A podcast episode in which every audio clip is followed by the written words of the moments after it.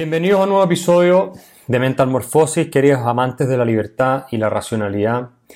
Este es muy especial porque es el primero que hacemos luego de que la ciudadanía chilena como un todo rechazara categóricamente el proyecto revolucionario eh, marxista, indigenista de la izquierda dura en nuestro país, al cual llegamos producto de la debilidad en parte también de la cobardía de muchos de quienes están en la centroizquierda y quienes están en la centro derecha.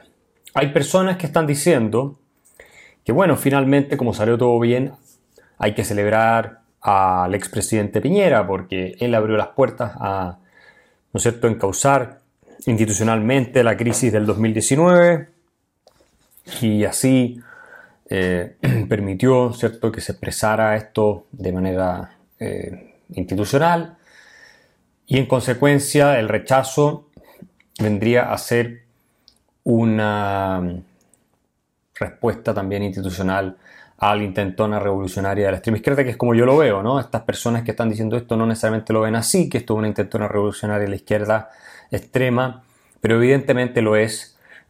Y sin embargo, este análisis es solo correcto desde el punto de vista muy superficial, porque es cierto que como salió todo bien, esta es la peor derrota que haya podido experimentar la izquierda dura desde la caída de Salvador Allende.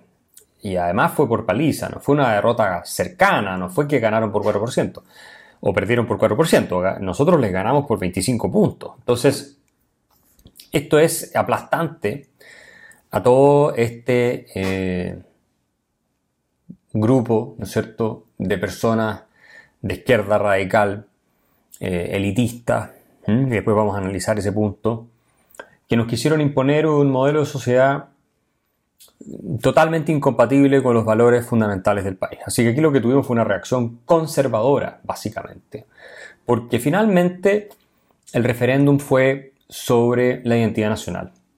Y la identidad nacional de manera íntegra, o sea, fue una pregunta respecto de nos dividimos entre indígenas y chilenos y nos separamos en territorios distintos y en sistemas de justicia distintos y en reglas distintas, sí o no.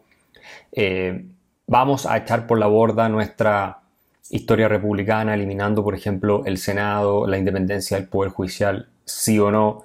Vamos a transitar hacia un esquema eh, socioeconómico más bien estatista, socialista, eh, de frentón, sí o no, que es muy lejano a lo que hemos experimentado los últimos 40 años en Chile y a lo que fue buena parte del siglo XIX.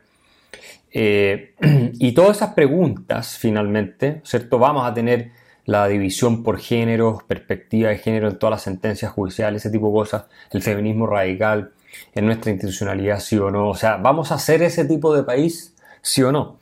Y la gente dijo categóricamente no. La gente dijo no queremos dejar de ser los chilenos que somos dejar de ser el país que somos.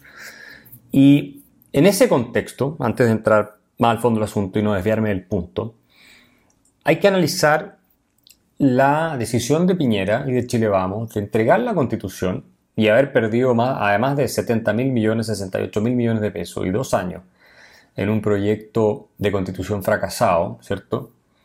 Eh, y toda la energía del país, intelectual, política y discursiva, y también en parte económica, en esta incertidumbre gigantesca y en un proceso inútil mientras el país se hunde en la crisis económica, la inflación, el desempleo, el colapso de la inversión y también en la peor crisis de seguridad pública de la historia, ¿cierto? Dedicados a escribir una constitución mientras todo eso pasa. Bueno, en, esa, en ese contexto hay que ver la decisión de Piñera primero como el gran fracaso cultural de la derecha y de la centro derecha, que vive permanentemente acomplejada y pidiendo perdón a la izquierda extrema, eh, y por lo demás también tiene un fracaso a la centroizquierda, ¿no? de las fuerzas democráticas de Chile, que permanecen siempre a la sombra de esta izquierda dura, revolucionaria, a la que de algún modo sienten moralmente superior, en un complejo eh, síndrome de Estocolmo, eh, están como secuestrados y al mismo tiempo se enamoran de sus secuestradores, ¿no? Y dejan que pongan la música, incluso muchos de ellos cantan las canciones estatistas, colectivistas, y contra el principio de autoridad, contra carabineros, contra las Fuerzas Armadas que terminaron por ponernos donde nos pusieron. Entonces, esta idea de que Piñera al final salvó Chile y que gracias Piñera, que está circulando y que se ha publicado en los medios, me parece completamente absurda. Es el piñerismo sin ninguna contención y sin ninguna reflexión. A ver, lo que hizo Piñera es equivalente si ustedes están en una casa, les tocan la puerta, abren, llega una persona y le dice esto es un asalto. Ustedes lo invitan a entrar a su casa, lo ven sin arma, lo invitan a entrar a su casa, porque se ve muy determinado, y al mismo tiempo le pasan su pistola, con un tiro en la recámara. Y esta persona, para poder robarse todo lo que hay en la casa, les dispara. Con la suerte que tiene mala puntería y no les apunta, digamos, no les pega el tiro en la cabeza y no los liquida. Y después ustedes se celebran a sí mismos como que fueron unos genios, porque en todo ese proceso permitieron que llegara la policía y se llevara eh, a esta persona, a este delincuente que entró a su casa. Ese es más o menos el equivalente de la lógica que se está aplicando para decir, no, al final le salió todo bien, entonces Piñera tenía razón. Perfectamente podríamos haber perdido el país si ganaba la prueba. Si ganaba la prueba, Chile colapsaba completamente entrábamos en un proceso de desintegración total y absoluto de nuestras instituciones, de nuestra democracia y de nuestra economía. Habríamos terminado probablemente con un golpe de Estado, o no con un golpe de Estado, pero sí con algún tipo de intervención militar para restaurar el orden, o si no, se habría terminado por consolidar el proyecto revolucionario de la izquierda extrema, lo cual habría sido peor incluso. Así es que esto de pensar que porque Piñera dejó entrar al ladrón a la casa, le pasó la pistola cargada, no fue solo él, ¿ah? no le echemos solo la culpa a él, fue todo el grupo que lo rodea, ¿no? Y finalmente el ladrón disparó con mala puntería y no nos achuntó, no nos mató, a todos en este caso, porque Piñera nos representa a todos, es simplemente ridículo. O sea, no tiene ningún sentido, como queda claro en el ejemplo que estoy poniendo. Así que eso es lo primero que quiero decir sobre este tema. Lo segundo es que Nicolás Maduro estuvo siempre alineado con el proyecto revolucionario que se quería institucionalizar a través de la convención constituyente en esa nueva constitución. Y la prueba está que el mismo Nicolás Maduro, que tiene sus amigos en la moneda a través del Partido Comunista, no se olviden ustedes que el Partido Comunista es aliado de Nicolás Maduro y toda la narcopolítica de Nicolás Maduro, bueno, salió a criticar a Boric como un incapaz porque no había logrado, ¿cierto?, que se aprobara la nueva constitución. Y obviamente lo declara como que esto es una traición al pueblo. Pero sabemos lo que está diciendo en el fondo Nicolás Maduro. Es, no dejaron que Chile caiga bajo la órbita de influencia